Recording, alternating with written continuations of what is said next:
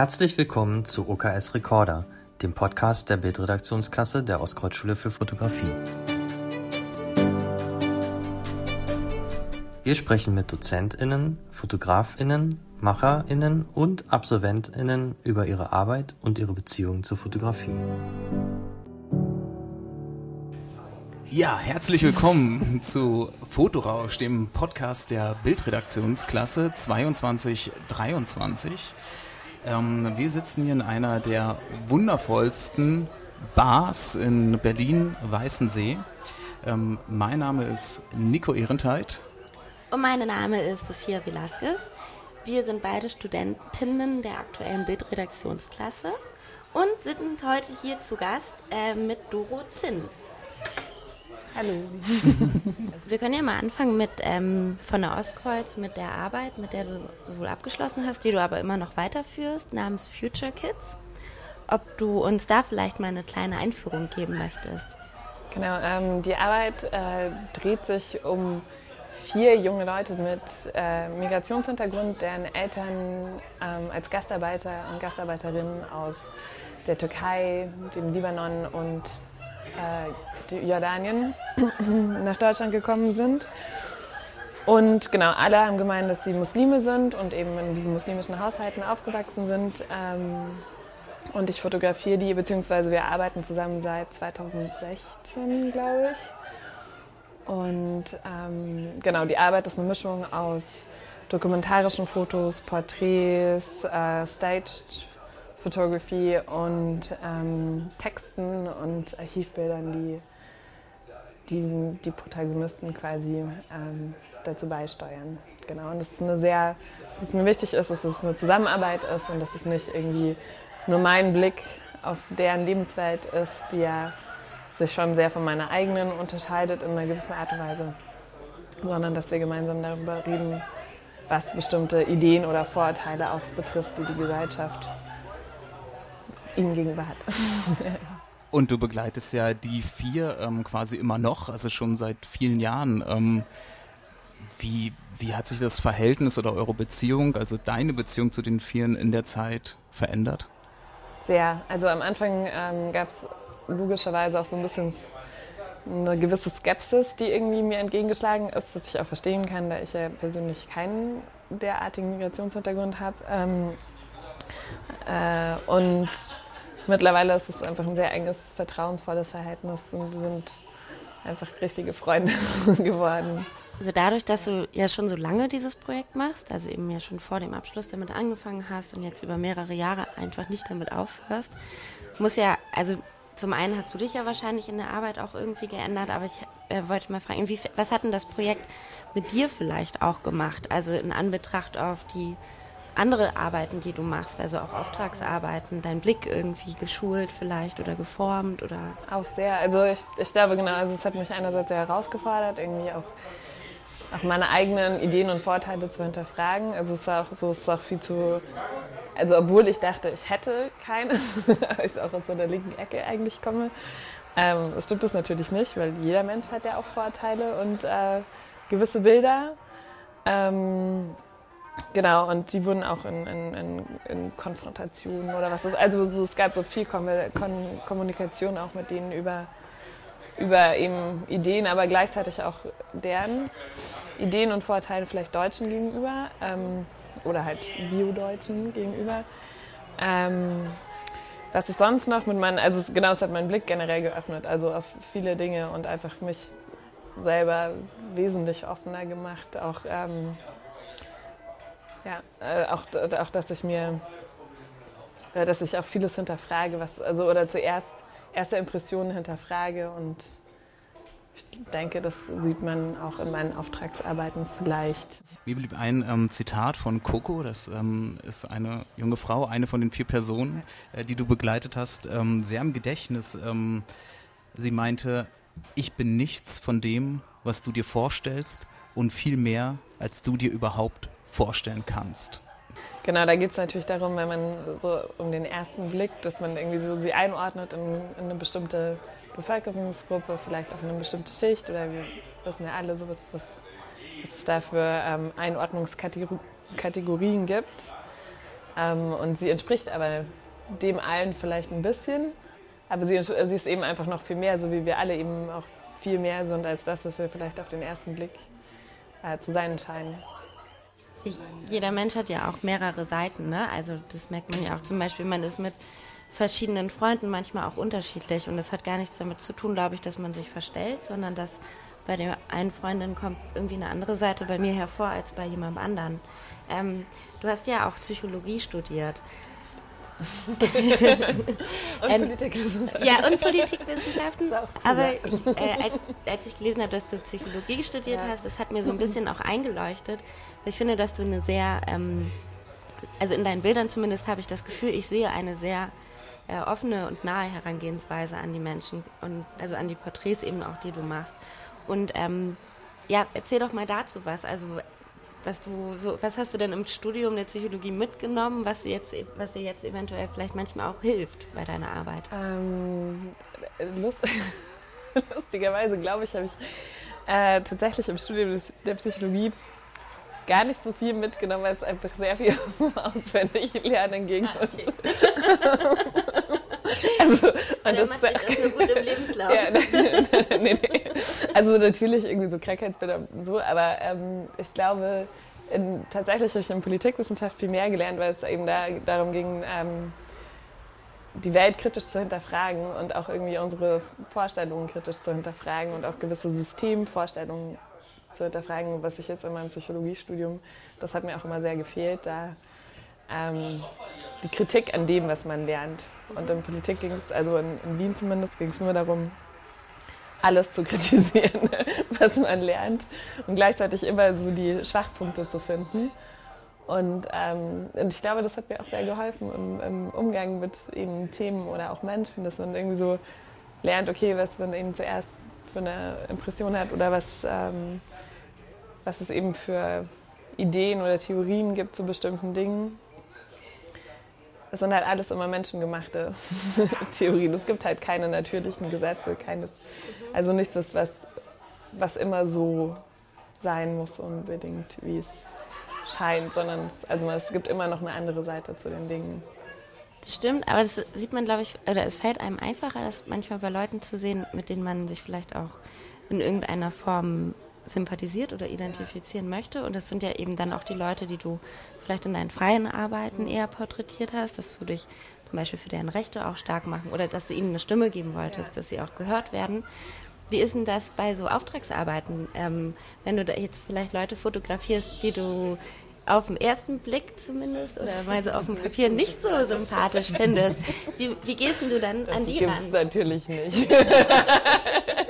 Ja, wie viel Neutralität hast du da für dich selber, wenn du beispielsweise eine, eine, eine, eine junge CDU-Politikerin für die Taz fotografierst?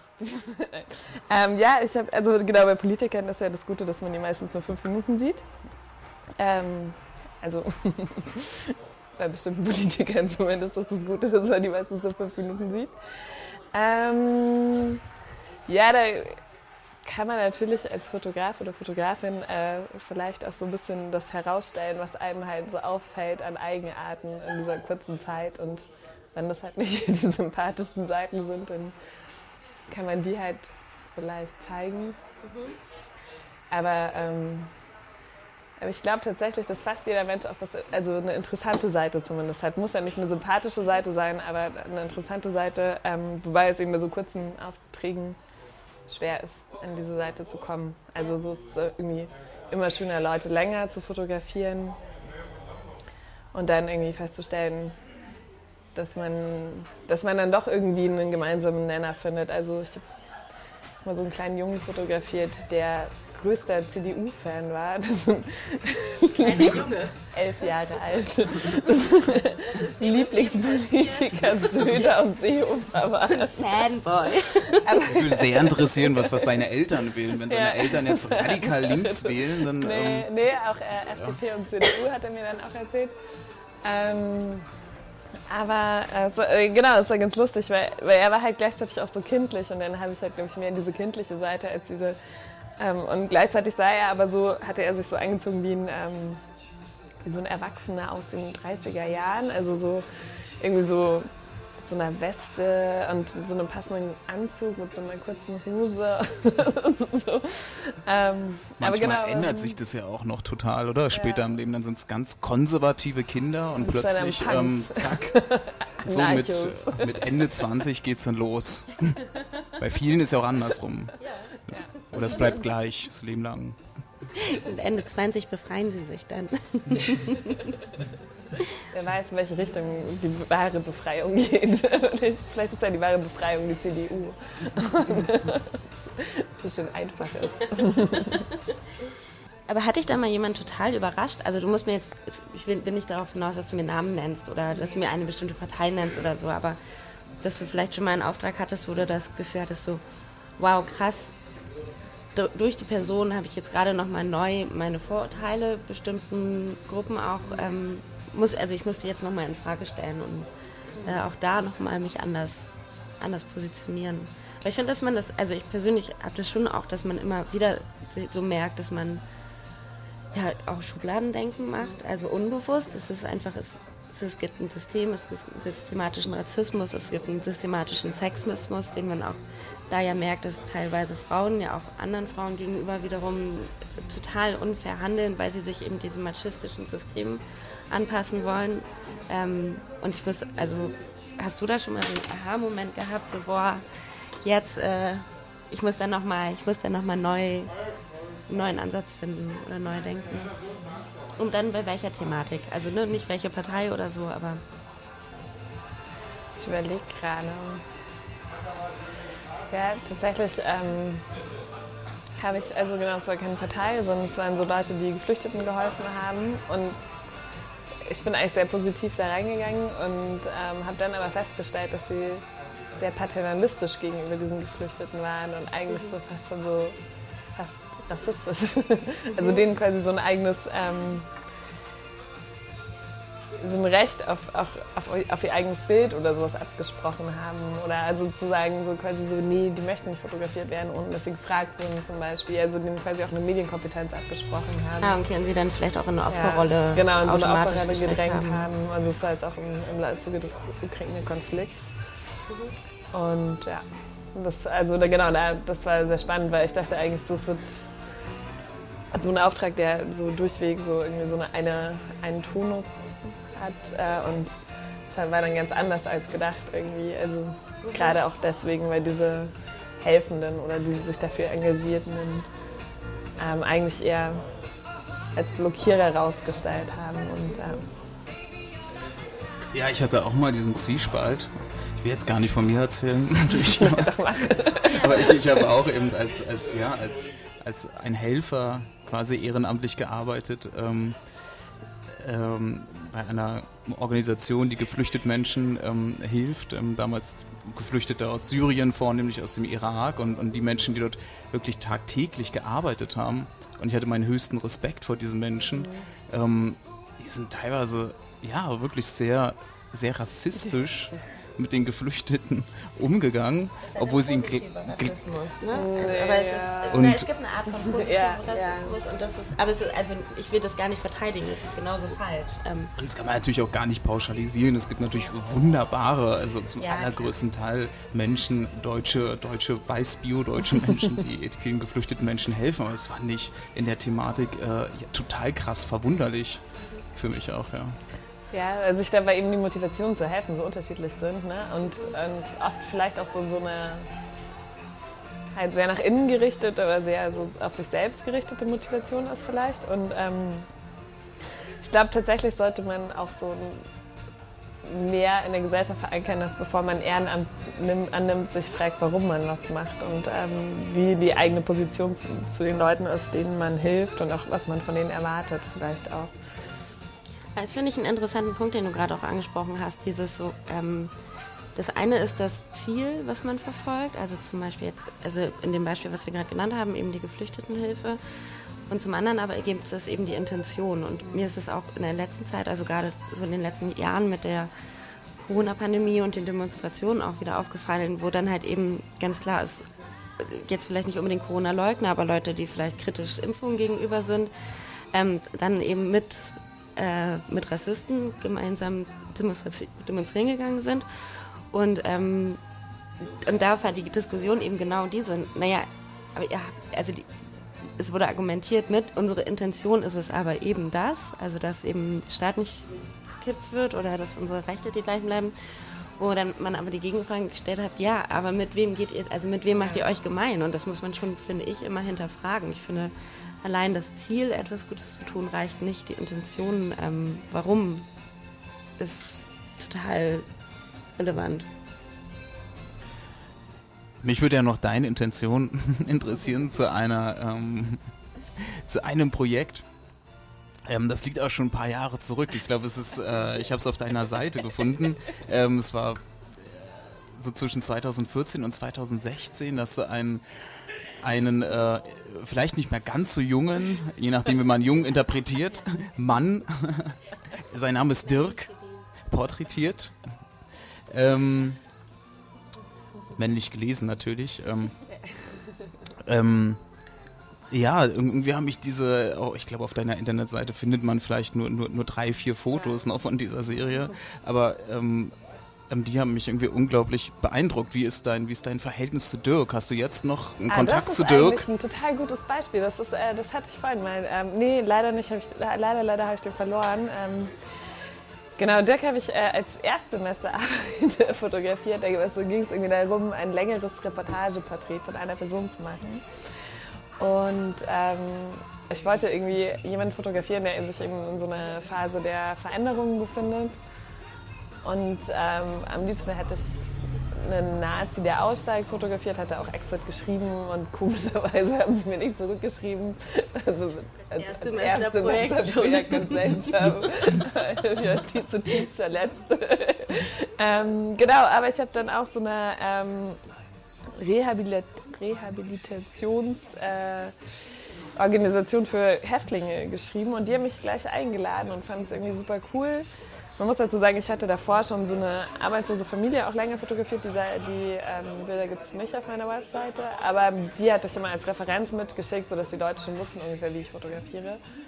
Und ähm, genau, und dann habe ich da auch Dirk gleich getroffen. Dirk war so Feuer und Flamme und er war auch ein Nazi. also perfekt. Und er war auch noch dazu im Gefängnis. Ja. genau. Ähm, und zu dem Zeitpunkt war er ähm, schon seit sechs Jahren nüchtern und war im offenen Vollzug und hat in so einer Behindertenwerkstatt ähm, gearbeitet, wo er, es war halt so ein bisschen absurd, weil er hatte so eine, oder er hat so eine Augenkrankheit, wo er irgendwie, seitdem er 18 oder 19 ist, noch sehr wenig sieht. Und der hat halt da irgendwie so für Douglas so Seifen eingepackt für einen Euro die Stunde. Also es ist halt schon, also da müsste man auch nochmal separat überreden, wie, wie fair diese Behindertenwerkstätten zahlen und äh, wie das da funktioniert. Und der war so ein bisschen so der, der war halt, der ist halt ziemlich intelligent, so, so zwischen diesen ganzen Menschen mit Behinderungen, weil das halt irgendwie so für ihn auch eine, glaube ich, Herausforderung, da irgendwie so zurechtzukommen. Aber ein sehr sozialer Typ auch, ein krass manipulativer Typ. Hatte dann auch so eine Freundin aus, der, aus dieser Behindertenwerkstatt. Genau, und ähm, und dann ist er aus dem Knast rausgekommen und sofort rückfällig geworden sofort wieder ein Alkoholiker geworden. Und dann ist so unsere Geschichte auch so ein bisschen gekippt. Eigentlich war es eher so am Anfang so eine Geschichte der Hoffnung. Und er hat auch so, sah so ein bisschen so aus, als ob er es irgendwie ähm, schaffen könnte auf eine gewisse Art und Weise. Und dann ist er halt, äh, also der hat echt unfassbare Mengen an Alkohol trinken können und ohne sturzbesoffen zu sein. Und ja, aber er ist, also genau, er ist auch relativ schnell hat er dann seine Wohnung verloren ist dann obdachlos geworden und ähm, dann habe ich ihn auch nicht mehr so regelmäßig gesehen, weil er auch oft sein Handy verloren hatte und ich äh, dann immer über seine jeweiligen Freundinnen da irgendwie kontaktiert wurde. Ähm, und irgendwann ist er aber auch wieder ins Gefängnis gekommen, in den geschlossenen Vollzug. Da habe ich ihn dann noch einmal besucht und ähm, ich glaube danach noch einmal, als er wieder draußen war. Und das war irgendwie unsere letzte Begegnung und die war wirklich sehr traurig und dramatisch und irgendwie danach habe ich auch seinen Kontakt verloren. Ich habe immer so über seine eine Ex-Freundin immer noch so ein bisschen gehört, wie es ihm geht und wo er so ist.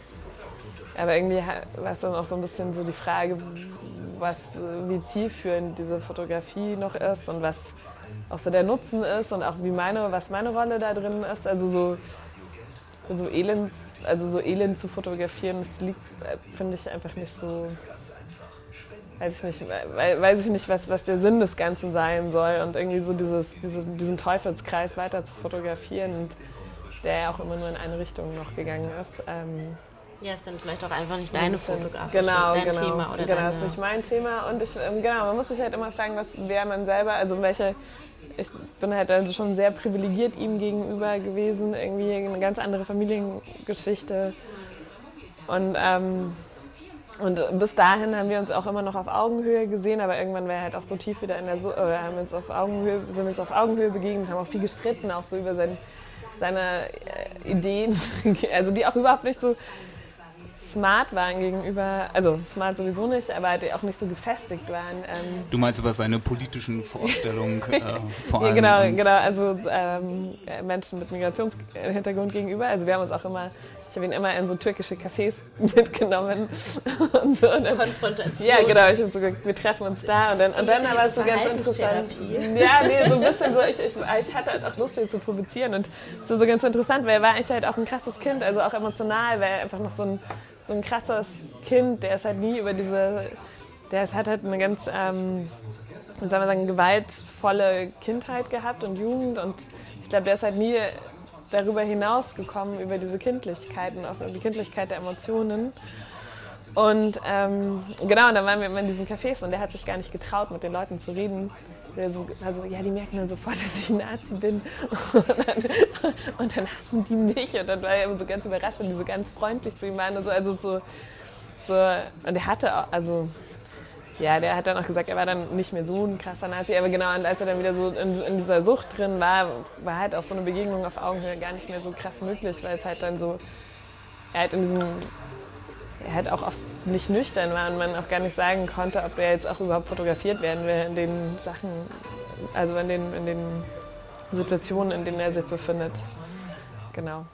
Aber ich würde ihn schon gerne mal wiedersehen, aber ich glaube, aber hast du dann mehr nur aus dem Grund entschieden, das nicht weiter zu verfolgen, weil, weil, das dann, weil die Geschichte sich dann so entwickelt hat, dass sie auch einfach nicht zu deiner fotografischen Sprache irgendwie gehört? Oder hat es, hat es dich vielleicht auch so mitgenommen, dass du, weil du warst ja schon sehr auch da drin verwoben und ähm, dass du dich da vielleicht auch einfach rausnehmen musst?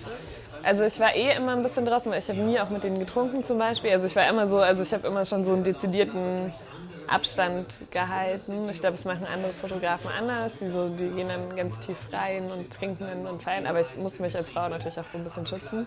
Also, es, also Gewalt gegen Frauen ist in, den, also in, in Dirks Kreisen jetzt auch nicht unüblich gewesen.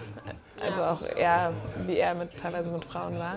Hattest du da Angst manchmal auch? Also gab es Situationen, wo du... Mm, weil ich wusste, genau dadurch, dass ich irgendwie so anders war so, und eben dezidiert irgendwie auch mich anders gehalten habe, ähm, gab es da eigentlich auch nicht so eine Gefahr, weil es eben diese, diese Ebene gar nicht gegeben hätte.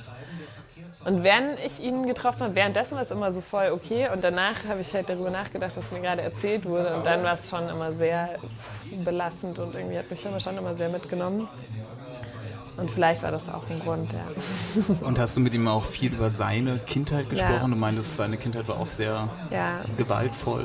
Genau, der ähm, kam aus Oranienburg oder kommt aus Oranienburg und ähm, Genau, und er hat äh, so eine Familiengeschichte irgendwie, dass der Vater die Familie früh verlassen hat und die Mutter ist dann auch Alkoholikerin gewesen und hatte halt dann immer so gewalttätige Ex-Freunde, äh, die halt irgendwie, die auch während der Wende von einem ihrer Ex-Freunde erschlagen wurden und es wurde irgendwie dann gar nicht ähm, weiter verfolgt von der Polizei, weil es halt so in dieser Zeit war, wo Zuständigkeiten nicht geklärt waren.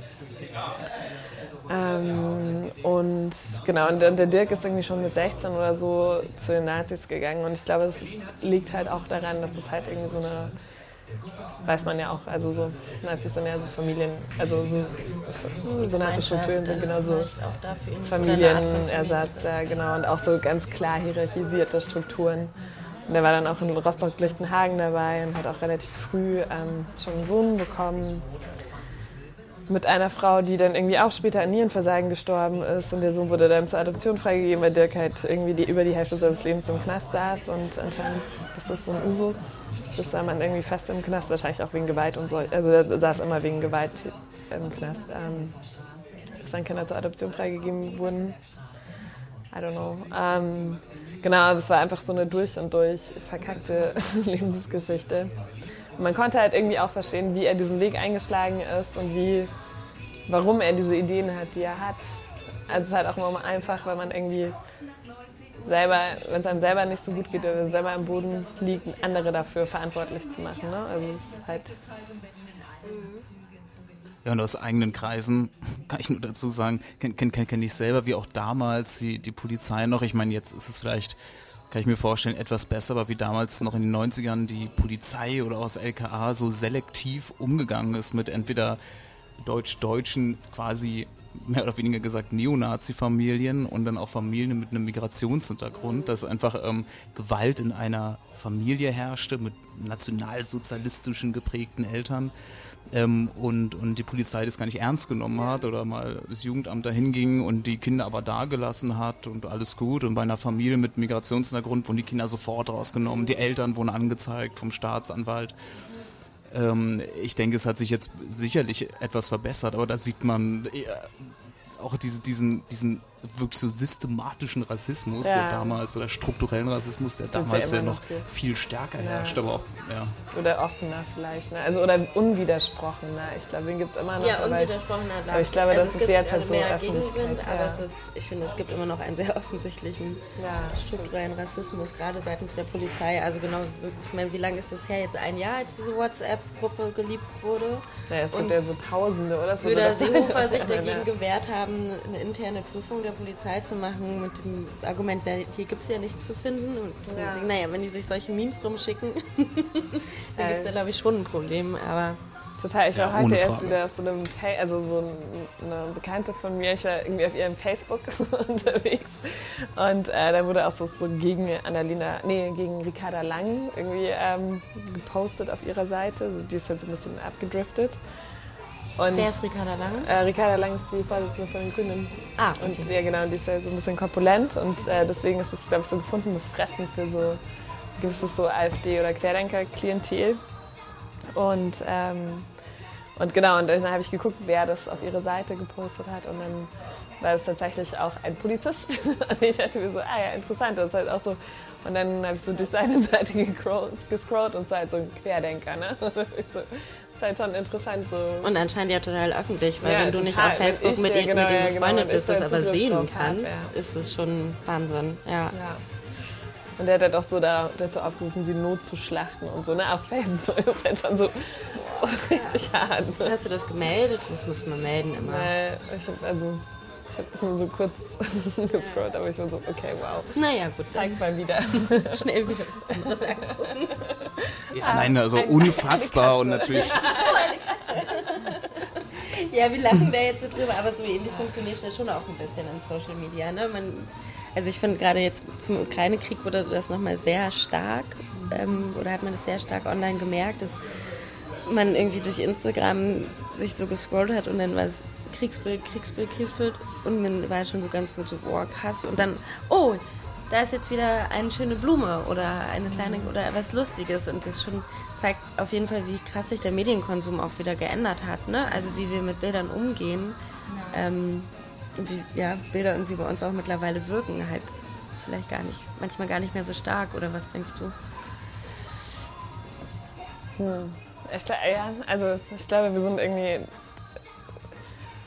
wir lesen Bilder immer schneller, aber wir lesen sie vielleicht nicht besser als früher, sondern irgendwie so, wir, wir, wir, ja, wir vergessen Bilder auch schneller. Also gerade bei diesen ganzen Kriegen, die ja jetzt auch viel präsenter sind und viel mehr gecovert werden als jemals zuvor. Also ich glaube, seit dem Syrienkrieg ist es eben so, dass Kriege ja von allen möglichen, auch so Bürger, ähm, sag mal, einfach Bürger und Bürgerinnen gecovert werden. Ähm, dass es so eine Masse gibt, dass unsere Gehirne ja auch gar nicht verarbeiten können mhm. Bildern und an Schrecklichkeiten. Und man merkt es ja jetzt auch so, ich meine, so erste, der erste Monat Ukraine-Krieg war das so das Thema und jetzt ist es schon gar nicht mehr so präsent, jetzt ist es halt auch noch ein Thema.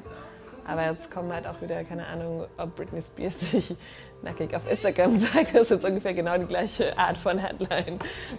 Ja, aber manchmal frage ich mich da, ob das einfach nur ist, weil unser Interesse abflacht oder ob es vielleicht auch einfach ist, weil wir manchmal gar nicht mehr können. Ja, also ich habe auf jeden Fall genau bei diesem Ukraine-Krieg irgendwann schon auch so einen Punkt gehabt, wo ich einfach nicht mehr mich nicht mehr damit beschäftigen konnte, weil ich gemerkt habe, dass es mich irgendwann dann zu sehr mitnimmt und ähm, da auch irgendwie mal so ein, kurz vielleicht auch dann eben die, die gesamte Gesellschaft da einfach mal ganz kurz nicht mehr hingucken ja. kann. Ja, und auch weil halt der Neuigkeitsfaktor weg ist. Ne? Also so, das ist halt nicht mehr, ist halt nicht mehr so neu, dass Leute nebenan abgeschlachtet werden, so ungefähr. Also es ist halt so. Und, und es ist ja so wie alles, wir gewöhnen uns halt irgendwie so an diese Schrecken, ja. denke ich. Also ja, leider. So, so ich meine, den Syrienkrieg gibt es ja auch noch. Ne? Ist, wir nehmen den gar nicht mehr wahr. Also, oder andere, tausende andere Konflikte wahnsinnig viele Konflikte auf der ganzen Welt, die davor ja natürlich auch herrschten, davor nicht präsent waren, jetzt auch nicht präsent sind. Ähm, und da frage ich mich schon manchmal, hm, wo ist denn eigentlich die Sensibilisierung? Natürlich, wenn man das Internet aufmacht oder, oder allein nur auf, auf Arte schaut, dann gibt es all diese Dokumentationen über diese Themen, sehr gut recherchiert, ähm, ähm sehr, sehr, sehr gut gefilmt.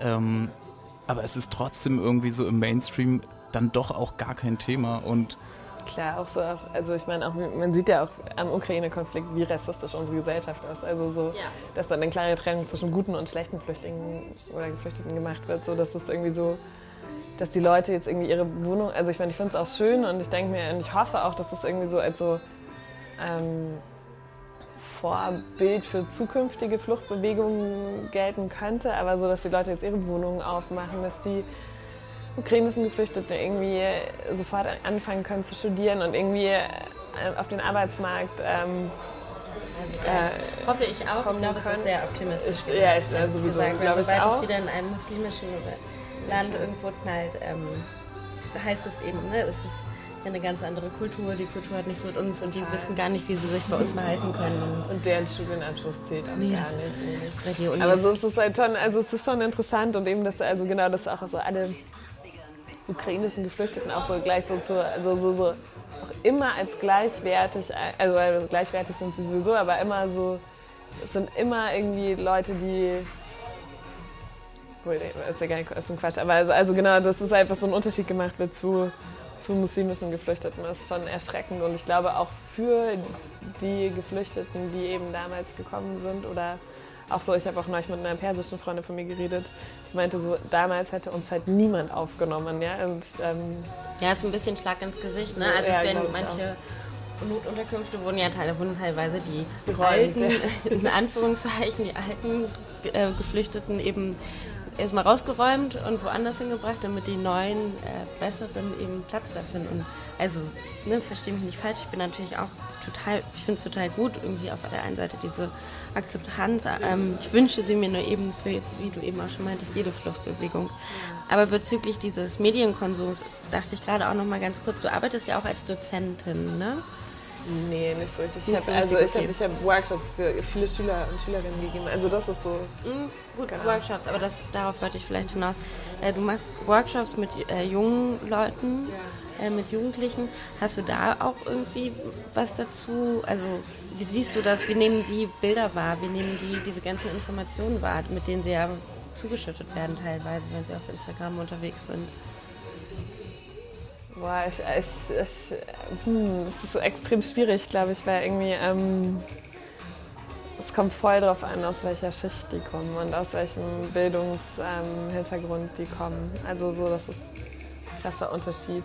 Je nachdem, also das ist ja auch wie immer so ein Kompetenzenunterschied halt, was man irgendwie dann von zu Hause mitbekommt, beziehungsweise irgendwie auch so über die Schule und die Umgebung vermittelt bekommt. Ähm, ich glaube, dass Bilder viel wichtiger sind als für uns damals, also für uns da, oder für mich damals, also in dem Alter. so, war es ja auch so, dass Bilder überhaupt nicht öffentlich geworden sind, nicht so richtig zumindest, also so keine Ahnung, so Schrott-Digitalbilder, die wir damals gemacht haben. Ähm, es gab ja kein Instagram oder es gab dann irgendwann so Lokalisten, kennt ihr Lokalisten noch? So vor StudiVZ. So, nee. Das was vor StudiVZ? Ja. Ich weiß nicht, ob es das Internet gab vor StudiVZ. nee, vor StudiVZ gab es auch noch MySpace. Okay. Ja, genau, genau. Lokalisten und MySpace so ungefähr die gleiche Zeit. Äh, Lokalisten war vielleicht auch so was München-spezifisches. Ja, ich kenne noch ähm, ICQ. Ja, ja, ist auch so ein, ja, genau, aber, so, aber selbst da war es so das erste Mal, dass man irgendwie so, so eine Öffentlichkeit hatte für die Bilder, aber auch selbst da hat man halt weiß ich nicht. Ich glaube, die, die Menschen oder die, die Kids jetzt sind so viel bewusster darüber, wie sie auf Bildern wirken und was da davon in die Öffentlichkeit kommt und so. Ich glaube, die würden, würden sich auch nicht mehr unbedingt bei diesen Exzessen fotografieren. Was, also, die ich natürlich nie erlebt habe, aber. das stimmt aber. Also ich meine, ich, ich, bin jetzt guter Anfang 30, würde ja. ich sagen. Und, ja, und wir haben uns noch also absolut bei Exzessen fotografiert, schon schon auch digital. Mhm. Glaube ich, ja. Ja, ja, auf jeden so. Fall. Die Bilder liegen halt nur in irgendeinem Schuhkarton. Ja, oder halt bei irgendwem so als äh, auf eine Festplatte, so eine verschollene Festplatte ja. und die holen die dann irgendwann hervor. Ja. ja. Ähm, ja, wir bewegen uns ja schon wieder auf der Zielgeraden. Gibt es denn in Zukunft, kann man, wenn man noch mehr von dir sehen möchte, irgendwo was sehen? Gibt es vielleicht eine Ausstellung? Ah ja, ähm, im, in, im, September bin ich bei Emergentes in Portugal. Genau. Ja, also alle auf nach Portugal. Ja, nach Braga. Kennt man. ähm, und ich glaube, sonst gibt es dieses Jahr eher erstmal nichts. Mal gucken, vielleicht. Ja, dann würde ich sagen, treffen wir uns alle im September in Braga, in Portugal. Ich freue mich schon sehr. Bis dann. Ja, das war, äh, das war wieder einmal Fotorausch. Ähm, zu Gast war Doro Zinn und mit Falco im Hintergrund ähm, sagen wir ähm, ja, ciao und bis zum nächsten Mal. Auf Wiederhören. Tschüss. Ciao.